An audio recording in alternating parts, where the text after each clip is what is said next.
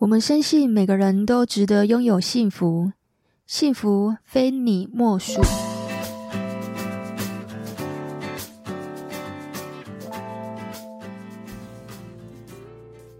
大家好，你现在收听的是《非你莫属》的节目，我是杜菲，是一名美国婚前辅导的咨询师。我擅长解决恋爱啊、交往啊、结婚前还有结婚后的各种疑难杂症。如果你是新朋友，我们这个节目在讲有关感情、婚姻、家庭的大小事。那如果你是老朋友，谢谢你们一路以来的支持。我最近接到一个红色炸弹，不晓得听众朋友们，你们最近有没有收到呢？其实现在要收到红色炸弹不太多诶，因为现在人会觉得，嗯，好像结婚好像不是那么的必要。如果要结婚，还是会有点恐慌跟害怕的。好，我来说说为什么。我个朋友啊，打给我跟我说：“Coco，我要结婚了。”我说：“恭喜你呀，结婚了，终于修成正果了。”他说：“对呀。”我说好吧，什么时候喜帖寄来吧？他就跟我说一定会寄给你，可是我现在觉得有点怕怕的。说你怕什么呢？他说我觉得啊，认识你实在太好了，我有问题我都可以问你。我说简单的我可以回答你啊，如果你很复杂，还是要麻烦你付费好不好？如果太复杂的话，你还是要付钱的啊。他说哎，没问题。好，他的问题呢，其实也不算很大。大部分人可能会担心的事情，会怀疑，或者是说会担心，我跟另外一半到底适不适合结婚呢？我说好，那你就去听我的音频好了。我就干脆用你的这个题目，然后来做一集节目好了。这样子的话，我就不收费，好，你自己去听就可以了。我跟我们麦杰克团队，我们有设计一套心理测验。然后它是一个评估表，好，那如果说有兴趣的听众朋友们，你们可以点我们的资讯栏，进入到我们的官网，会有你和你的伴侣适不适合结婚呢？好，里面有十个选项，那你就可以从这个选项呢，会有个分数去检视你们到底适不适合。今天这集节目啊，想要来跟大家聊聊什么样的人适合结婚，什么样的人又不适合结婚呢？其实这是一个非常个人又非常主观的问题。其实它没有一个标准答案呢。哦，因为喜欢，只要我喜欢，有什么不可以？两两个人只要相爱的话，也许很多事它都不是个问题啊。对某些人来说是这样，也有做婚前辅导的经验，我觉得还是可以抓出一些端倪来。可以抓到一些比较常见的特质，或是他比较常见的问题，可以让你去判断说，某些人很适合结婚，那某些人确实不适合结婚。那希望这一集讲完呢，就可以帮助想要结婚前可以好好的检视自己，或者是另外一半到底适不适合进入婚姻呢？没有那么的绝对，那只是参考啊，可以参考看看。其实婚姻也没有那么可怕。搞不好听完这集节目，你会发现啊，原来我很适合哦，原来我我的另外一半也很适合，诶，就完全消除你的疑虑了，也不一定。人生没有这么的消极，人生还是很美好的。我觉得啊，适合结婚的人，我大概有抓五个特质，就是第一个，嗯，他有自己的生活圈，那他有一个稳定的事业，或是稳定的工作也可以。他是可以自己照顾自己的，那他也会有多的余力去照顾另外一半。其实婚姻就是两个人互相照顾而已啊，说穿了就是这样，找到一个对的人，然后两个人互相照顾、互相帮忙，就会省了一半的力，多了一倍的好处。他如果在工作也稳定、事业也稳定的话，他就可以为这段婚姻呢、啊、带来一定的经济基础和安全感。那第二个，他对婚姻是有真正的渴望。也许会有一些人，就是他就是很想结婚，不过这边有稍微的不一样。我这边又再拆两小点来跟大家分享哦。第一个的话就是，像我一个朋友，大家可以去听我们非你莫属的第三十四集。像我这个朋友啊，因为他就是对婚姻有真正的渴望，因为他自己想要结婚，所以他也找到一个女孩子是有愿意要结婚的，所以两个人在谈恋爱之前就有先讲好，我们两个是以结婚为前提做交往的。对有一部分的人来说，他会觉得，如果你是这样跟我谈恋爱的话，我会很有压力，因为我觉得跟你谈完恋爱，如我我是不是就要结婚了？对婚姻是还没有准备的话，他对这句话其实他会反弹的。所以你得去找到一个对这句话不会反弹的女生，他做到了。他跟这个女生讲说：“我现在有想要结婚，我要认真的，我没有要玩玩的，所以我们两个就是以结婚为前提交往。如果你觉得可以的话。”我想追你，那如果你觉得不可以的话，没关系，我们做朋友就好。他进入到婚姻之后，他非常的清楚知道我今天为什么要结婚，我结婚的目的是什么？我不想要孤单一个人，我想要我的老年生活是有人可以陪伴我，然后有小孩子，家庭和乐。但是你要做到家庭和乐容易吗？是需要经营的，对吗？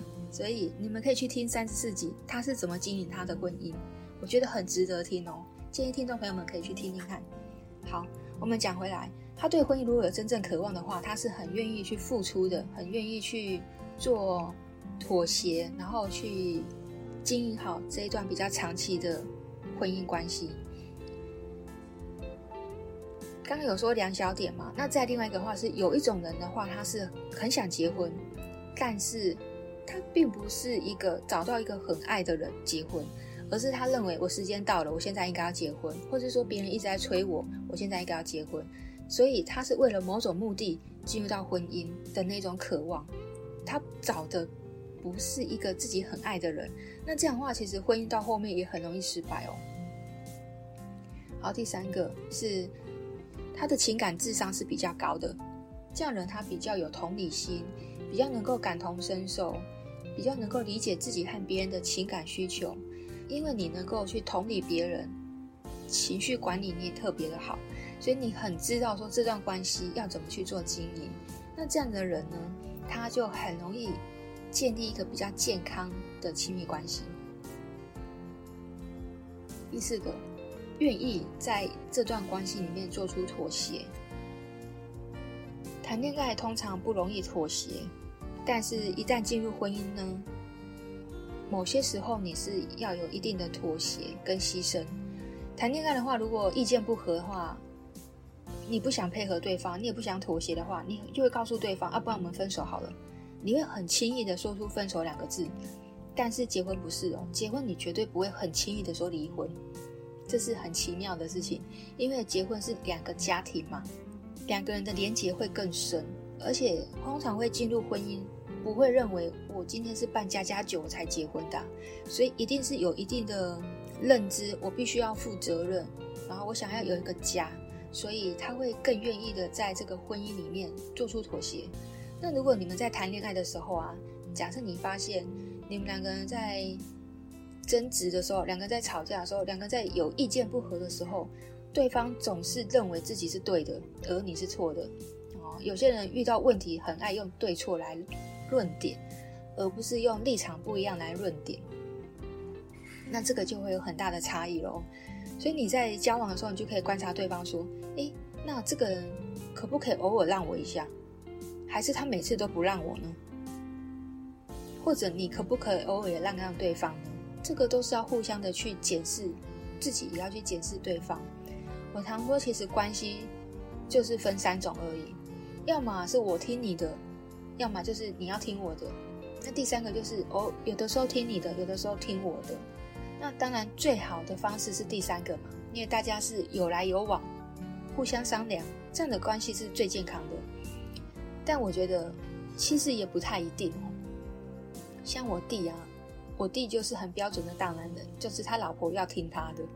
所以我弟讲话跟圣旨一样，不夸张，真的跟皇上的圣旨一样。我弟说东，老婆不会往西，也不敢往西。还不要问我，我弟弟有什么样的方法？没有特别的方法，他只是找到一个对的人而已。然后在交往的时候，他就他就知道这样的女生是可以让他说一是一，说二是二。那这个就得找，这个没有什么特别的，没有特别厉害之处啊，只是他找了这么多女朋友，选择了这个当老婆而已。因为这样的女孩子可以处处配合他，处处的妥协。如果你是想要当皇帝的人呢，你得去找到这样子的女生。那这时候可能会有听众朋友说，哪有那么容易找到？咦，这边就有一个小小的提醒大家。如果你要找到这样的女生，其实并不难，但是其他条件你不能够太过要求，因为太漂亮的女生是不可能做到听话这件事情。大家有明白我意思吗？就是当一个人条件太好了，不太容易妥协你的啦，也不太容易配合你的，所以你得去找一种叫做中等美女，或是说她并不属于美女的这一种女孩子。好，反过来讲哦，如果你想要当公主，或者你想要当皇后，有何不可？但你得去找到可以让你使唤的人啊。他的条件也许没有你好，可是他愿意处处配合你，愿意处处妥协你，这样子也很好啊。所以我觉得婚姻里面呢，它有很多种关系，就是势均力敌，就是你条件好，我条件也不差，你也可以找到这样子的伴侣啊。所以前提是你得先了解你自己。之后，你才知道你要去选择什么样的另外一半。不好意思，这边有点扯远了哈。不过，我想跟大家讲讲我弟弟怎么找到这样的女生而已。好，第五个就是能不能够在家庭里面扮演各种不同的角色呢？诶，因为其实我们进入到婚姻之后啊，像以我而言的话，我可能是某某个人的太太，但我也是爸爸妈妈的女儿啊。我也是小孩的妈妈啊，所以我在这家庭里面，我就扮演着各种不同的角色。好，有没有办法胜任呢？有没有能力去适应呢？有没有办法去承担呢？你得在结婚前就要去了解这些事情。如果你今天有打算要生孩子呢，你就可以去观察你的另外一半喜不喜欢小孩。那他对小孩的教养理念、想法会是哪些呢？这些在谈恋爱的时候就可以好好的跟对方聊一聊，你就可以知道他能不能够扮演好这些角色。好，你也可以去观察他的原生家庭，你就会他是怎么跟原生家庭在做互动的，那就有一个原型可以让你做参考了嘛。不过这个参考真的是参考，因为它不绝对是这样。我们会因为原生家庭。我们可能去复制原生家庭，但我们也可能会做另外一个反方向的原生家庭。好，这边讲的话会有点太深了，我怕听众朋友们会不知道我在说什么。没关系，针对这个部分呢、你们可以去听我们非你莫属的第十一集，就是原生家庭是怎么去影响你怎么选择对象的。好，大家有兴趣就可以去听我们的第十一集。好，我这边来讲哦，什么样的人呢？不适合结婚，我有整理了五个。第一个就是他个人的问题没有解决。好，什么叫个人的问题呢？就是他有没有一些心理问题，或者是说他有没有一些成瘾的问题，或者是说他有没有财务问题呢？就是他连他自己的钱他都管理不好了，他的经济、他的工作非常的不稳定。他都没有办法照顾好自己了，你怎么能够期望他会好好照顾你呢？所以，如果他的个人问题是没有解决的，那我想这样的人可能就不太适合结婚。第二个是过分的以自我为中心。我们今天讲的东西其实都是男女通论，没有一定男生是怎么样，或者女生是怎么样。如果你在交往的时候，你就发现这个人。很自以为是，这个人什么事情都以自己为出发点，你就很明显的感觉到这个人是比较自私的。比方说，有些女孩子她会跟你说，明明你现在上班正在加班，她却告诉你说，我不管，你现在就马上下班，马上来接我，不然的话我们就分手好了。哇，这个口吻的话就是带有一点点威胁跟任性，那。这样子就是有点以自我为中心了。他说什么你都要照做。如果真的有结婚，你就会比较辛苦一点了。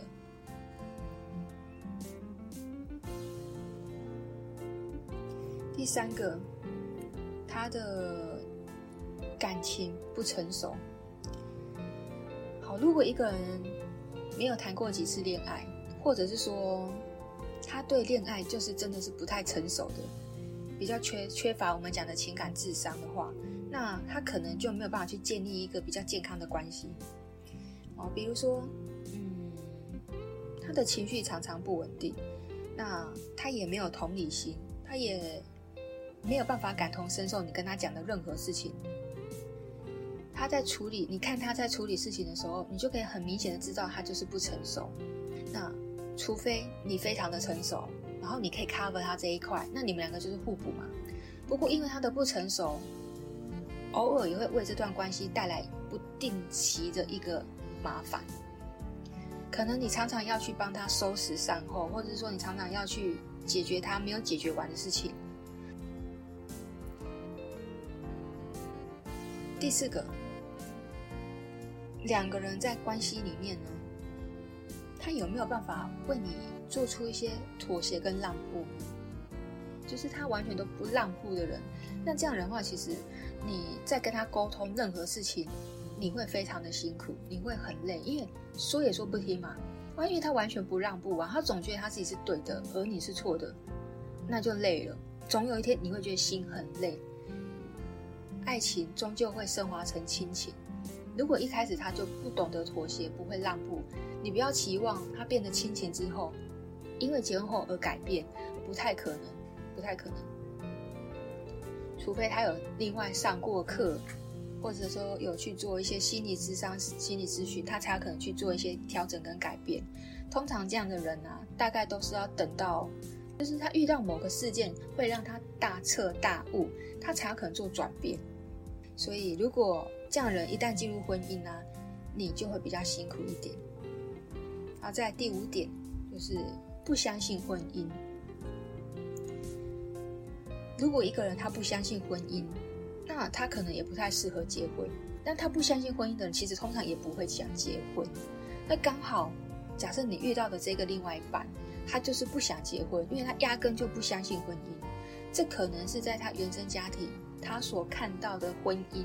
完全都是不好的，所以他才会这么的不相信婚姻。因为我们今天聊的是适合结婚的人嘛，那你说结婚一定是谈恋爱的最终点吗？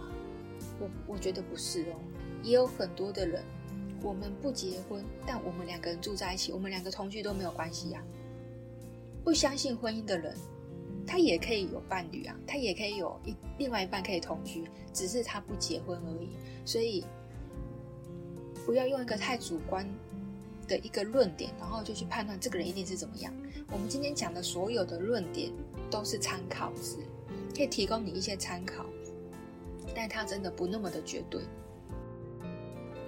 好，我现在先讲要怎么判断自己和伴侣到底适不适合结婚呢？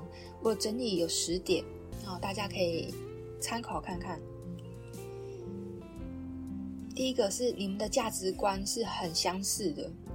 如果你跟你的伴侣啊，在一些很重要的价值观，两个人是有共同点呢，比如对家庭啊的价值观，然后对孩子的教养的认知，还有对工作啊、对钱啊等等，你和你的伴侣如果在我刚刚讲这几个选项有一些很严重的分歧的话，那这个可能对你们未来的关系会有一定的影响力哦。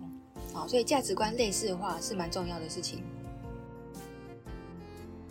再第二个，爱情的真实性啊，这边可能理解会有点奇怪。什么叫做爱情的真实性呢？就是你跟你的另外一半，你们真的相爱吗？你们真的想要一起度过晚年的生活吗？因为有些人他结婚是为了结婚而结婚。他并不是找到一个他喜欢的、他爱的人去结婚。那这样的话，在进入婚姻之后，假设你又遇到你一个你更喜欢的人，就可能有可能会外遇啊！啊，因为你根本就没有那么爱你原来的那个人，但你却选择结婚了，所以这个对原配来说都会是非常受伤的事情。还是说，你跟你的伴侣是因为其他的原因在一起？比方说，你只是因为压力呀、因为寂寞啊，还是因为你只是习惯了这个人？这样子结婚可能就不是那么的适合。第三个，你们两个互相的支持和理解对方。结婚呢，是需要你们两个可以互相支持、互相鼓励，然后同理对方。婚姻是需要扶持的，需要合作的，所以只要你们有这些支持的力量，然后你同理对方，你们就可以用这样的特质呢，去解决婚姻中的各种问题。第四个很重要啊，就是我们常常讲的沟通能力。那结婚的话，会需要你跟伴侣有一个比较良好的沟通能力，是比较畅通的。两个人最好的方式就是有商有量，彼此说出内心话，彼此可以讨论看看什么样的方式来解决会是最好的。一定会吵架，不可能不吵架。但是吵架之后，你们怎么和好的，或是你们有没有什么替代方案？不晓得有没有听众朋友们会想在这里问说，我们也尝试过啊，要找出更好的替代方案，可是我们就是找不到。好，这边话呢，要么你就看书，要么话你就是找智商咨询师来来询问，我们能比较容易看得到这个争吵的底下到底想说的话是什么呢？可能不是你理解的那个原话，而是他真正想说的，可能是其他你想不到的话。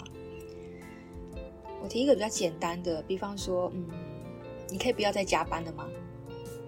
那另外一半就说，我加班还不是为了这个家。可是你加班都没有办法回来照顾小孩呀，都没有办法分担我的工作啊。那我一个人在家里带孩子好累哦。你就只是顾着加班，都没有想想我在家里带孩子有多累。好，停在这里。太太到底想说的是什么呢？我们听到了，台面上是说，我好累。你能不能够帮我分担孩子呢？好，这是我们台面上看到的话。台面下太太有可能想说的是：你工作好辛苦哦，你可以早点回家休息吗？你可以早点回家看看我和孩子吗？我也需要你的关心啊！如果你可以帮我分担，那更好。这可能是太太其实真正想说的话，但是她却用一个比较愤怒的。跟抱怨的方式去告诉先生，所以先生接受到就是你只会指责我，你只是会抱怨我，所以两个人到底在沟通能力上，你有没有听懂对方的语言呢？这个这真的很重要。第五个，你们喜欢彼此的性爱关系，你喜欢跟他说话，你喜欢跟他分享。你喜欢跟他分享任何事情，甚至你去哪里好吃好玩的，你都想带着他。你喜欢碰到他的肌肤，你喜欢看着这个人，你想象光待在他旁边，你都觉得很开心很快乐。跟他做爱更快乐。你们两个人可以在这个性爱关系里面彼此满足。第六个，你们的生活习惯有没有相似的地方呢？两个的生活习惯也会很重要哦。这个我们在婚前辅导的时候就常常遇到，两个人生活习惯不一样，但两个人却很相爱，那该怎么办呢？婚前辅导都可以帮助你们去协调这一块。那如果呢，你们觉得生活习惯就是没有办法改变的话，那我也只能说，你要试着接受，找到应对的措施。其实，不管是我们进入婚姻，还是我们跟家人生活，你跟你原来的原生家庭一起生活，都会面临一件事情，就是有些问题它都无法解决，你得学会跟这个问题共存。就像啊，我们每个人上其实都是癌细胞的，可是为什么有的人有癌症，有的人却没有癌症呢？是因为当我们的免疫系统是好的时候。这个癌细胞它是不会出来作乱的，因为它跟我们的身体机制健康的一个平衡。只要你的饮食习惯没有太差，然后你平常有保持运动的话，你都可以跟这个癌细胞共存。只有在你糟蹋自己的身体，然后你不好好的吃东西，你乱吃东西，你又不运动，你没有好好的照顾你自己的生活，没有好好的照顾你自己的身体，你久了身体一定会出问题。那癌细胞就有可能会跑出来来警告你，对吧？所以癌细胞本来就是可以跟我们身体并存的。那道理一样啊，有些问题我们没有办法去改变这个问题的时候，我们就只能够学会跟他一起和平相处嘛，对不对？第七个，你们两个有没有共同的目标和计划？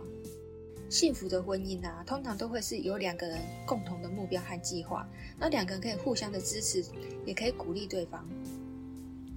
比方说，男生会说：“诶，我可能想创业啊。”那女生就会觉得说：“好啊，你做什么都可以支持你。”就像大家有印象吗？很明显的就是导演李安跟他的太太李安到底是坚持了多久这个电影梦？他太太无怨无悔的都在支持他，哎。所以两个人到底有没有一个共同的目标跟计划呢？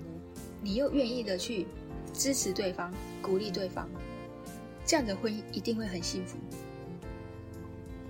好，第八个，你们有没有足够的经济能力啊？因为结婚其实它是需要有一定的经济基础来维持家里的基本开销嘛。两个人没有办法去维持生活的需求。还讲不到生活品质哦，是我们基本的一些需求，你至少要吃吃喝喝嘛，家里的一些基本开销，什么水电什么的，这些你有没有办法负担？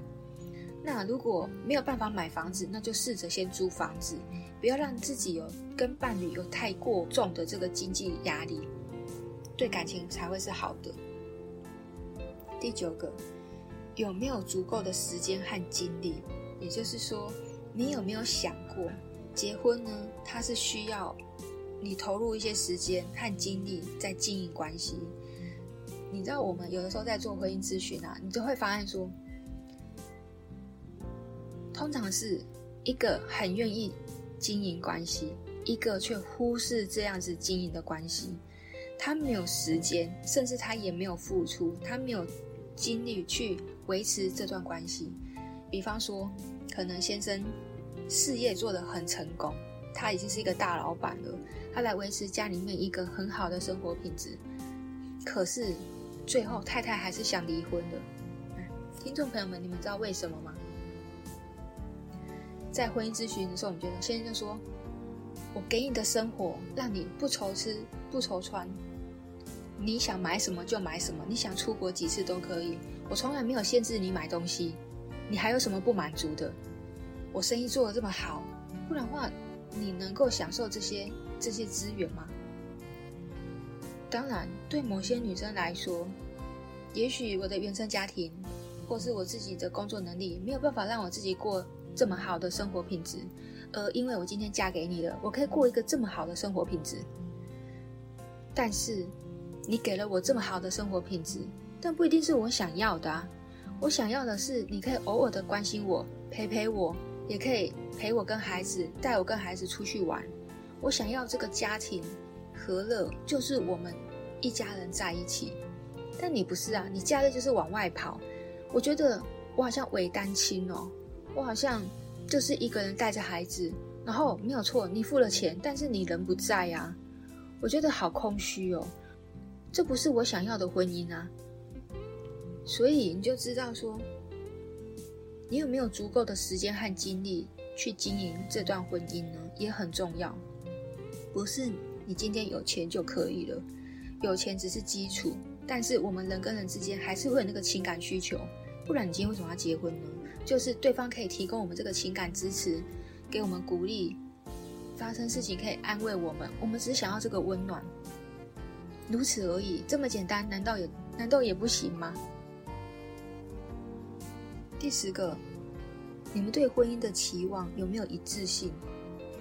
如果呢，有一方他期望的是一个比较长期的稳定关系，可是另外一方呢，你就发现说他都不怎么承诺你，不会告诉你说将来的我们可能会怎么样怎么样，他不承诺你这个长期的关系，因为他觉得我们两个这样子就好了，不是吗？为什么一定要进入婚姻呢？所以两个人的对这个婚姻的期望是不一致的，两个人就很容易。会产生一些矛盾跟争吵，那这样子你说适合婚姻吗？因为另外一半根本就没有想这么远，而你想得太远了，两个人的步调就不一致啊。那怎么去判断自己和伴侣到底适不适合结婚呢？其实也是要去考虑双方的生活习惯啊、兴趣啊，还有你的生活圈啊，还有你的价值观啊，你们对家庭、你们对工作有没有一些共识？两个人能不能够付出时间跟精力去经营这段关系？有没有办法的去理解对方啊？然后去包容对方的不足？更重要的是，你们能不能够共同的面对婚姻中有可能带来的一些挑战跟困难呢？啊，这才是最重要的。我不晓得说，我今天讲到这里，会不会让很多人对婚姻更退之却步了？想说，啊，进入婚姻哈，面对这些挑战跟困难哦。哎，不好意思，我想说的是，不论你结不结婚，你一定会遇到挑战和困难。难道工作就不会有困难吗？难道生活就不会有瓶颈吗？我们人一出生就是在面临各种不同的挑战和困难。人生就好像在玩游戏，你在玩这个 game 一样，就是不断的闯关、破关、闯关又破关。当你破关之后呢，你就发现哇，自己的能力等级又上升了一阶。结果闯着闯关闯关，哎，又遇到一个大魔王的关卡，哎，好卡好卡好卡。可是。头过身就过，你会发现哇，你又破关了。大魔王关也不过如此吧。人生本来就是会一直不断的遇到困难，然后你又挑战又破关，所以关卡不一样而已。是人生的关卡呢，还是婚姻的关卡呢？还是原生家庭的关卡呢？还是你工作上的关卡呢？啊，每一种关卡它都带来不一样的等级的难度在。啊，所以不要怕困难，因为只要你跨过去了，你也学到了。而且一旦你跨过去了，你一定会得到相对应的报酬跟好处。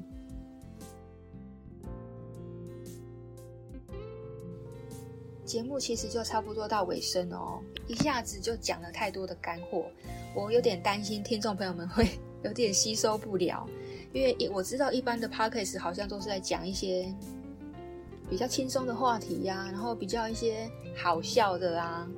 都听到一些笑声，这样。不过我的节目知识含量会稍微多一点啊。我在上课的内容的，然后用音频的方式免费开放给大家听。